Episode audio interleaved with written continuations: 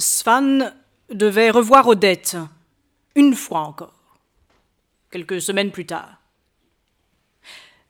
Ce fut en dormant, dans le crépuscule d'un rêve. Il se promenait avec Madame Verdurin, le docteur Cottard, un jeune homme en fez qu'il ne pouvait identifier, le peintre, Odette, Napoléon III et mon grand-père. Sur un chemin qui suivait la mer et la surplombait à pic, tantôt de très haut, tantôt de quelques mètres seulement, de sorte qu'on montait et redescendait constamment. Ceux des promeneurs qui redescendaient déjà n'étaient plus visibles à ceux qui montaient encore. Le peu de jour qui resta faiblissait, et il semblait alors qu'une nuit noire allait s'étendre immédiatement. Par moments, les vagues sautaient jusqu'au bord, et Svan sentait sur sa joue des éclaboussures glacées. Odette lui disait de les essuyer. Il ne pouvait pas, et en était confus vis-à-vis d'elle ainsi que d'être en chemise de nuit. Il espérait qu'à cause de l'obscurité on ne s'en rendait pas compte, mais cependant Madame Verdurin le fixa d'un regard étonné durant un long moment, pendant lequel il vit sa figure se déformer, son nez s'allonger et qu'elle avait de grandes moustaches. Il se détourna pour regarder Odette. Ses joues étaient pâles, avec des petits points rouges, ses traits tirés, cernés, mais elle le regardait avec des yeux pleins de tendresse, prêts à se détacher comme des larmes pour tomber sur lui. Il se sentait l'aimer tellement qu'il aurait voulu l'emmener tout de suite. Tout d'un coup, Odette tourna son poignet, regarda une petite montre et dit ah, Il faut que je m'en aille. Elle prenait congé de tout le monde de la même façon, sans prendre à part Svan, sans lui dire où elle le reverrait, le soir ou un autre jour.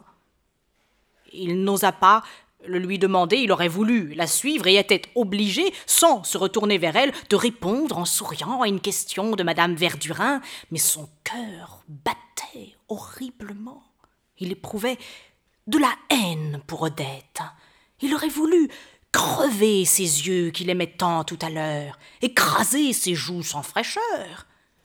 Continuait à monter avec Madame Verdurin, c'est-à-dire à s'éloigner à chaque pas d'Odette qui descendait en sens inverse.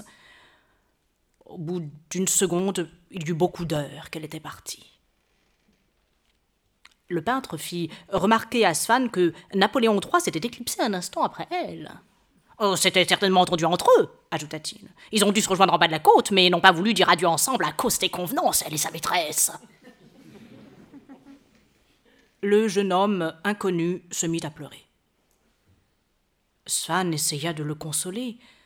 Après tout, elle a raison, lui dit-il en lui essuyant les yeux et en lui ôtant son fez pour qu'il fût plus à son aise. Je le lui ai conseillé dix fois, pourquoi en être triste c'était bien l'homme qui pouvait la comprendre. Ainsi Svan se parlait-il à lui-même, car le jeune homme qu'il n'avait pu identifier d'abord était aussi lui. Comme certains romanciers, il avait distribué sa personnalité à deux personnages, celui qui faisait le rêve et un qui le voyait devant lui coiffé d'un fez. Quant à Napoléon III, c'est à Forcheville que quelques vagues associations d'idées, puis une certaine modification dans la physionomie habituelle du baron, enfin, le grand cordon de la Légion d'honneur en sautoir lui avait fait donner ce nom. Mais en réalité, pour tout ce que le personnage présent dans le rêve lui représentait et lui rappelait, oh, c'était bien Forcheville. Car d'images incomplètes et changeantes, Svan, endormi, tirait des déductions fausses, ayant d'ailleurs momentanément un tel pouvoir créateur qu'il se reproduisait par simple division comme certains organismes inférieurs.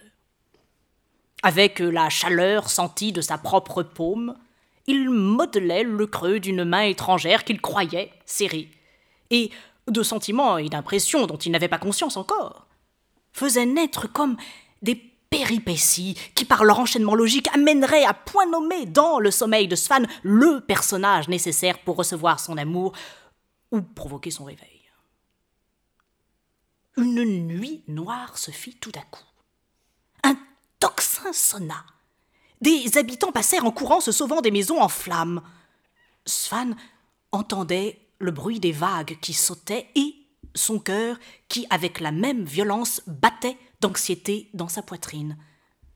Tout d'un coup, ses palpitations de cœur redoublèrent de vitesse. Il éprouva une souffrance, une nausée inexplicable. Un paysan couvert de brûlures lui jetait en passant Venez demander à Charlut, à Charlus où Odette est allée finir la soirée avec son camarade. Il a été avec elle autrefois, et elle lui dit tout. C'est eux qui ont mis le feu. C'était son valet de chambre, qui venait l'éveiller et lui disait Monsieur, il est huit heures, et le coiffeur est là. Je lui ai dit de repasser dans une heure. Mais ces paroles, en pénétrant dans les ondes du sommeil où Svan était plongé, n'étaient arrivées jusqu'à sa conscience qu'en subissant cette déviation qui fait qu'au fond de l'eau, un rayon paraît un soleil. De même qu'un moment auparavant, le bruit de la sonnette, prenant au fond de ses abîmes une sonorité de tocsin, avait enfanté l'épisode de l'incendie. Tandis qu'une heure après son réveil, euh, il donnait des indications au coiffeur, il repensa à son rêve. Il revit comme il les avait sentis tout près de lui, le teint pâle d'Odette, les joues trop maigres, les traits tirés, les yeux battus, tout ce que, au cours des tendresses successives qui avaient fait de son durable amour pour Odette un long oubli de l'image première qu'il avait reçue d'elle, il avait cessé de remarquer depuis les premiers temps de leur liaison, dans lesquels, sans doute, pendant qu'il dormait, sa mémoire en avait été chercher la sensation exacte. Et avec cette muflerie intermittente qui reparaissait chez lui dès qu'il n'était plus malheureux et que baissait du même coup le niveau de sa moralité, il s'écria en lui-même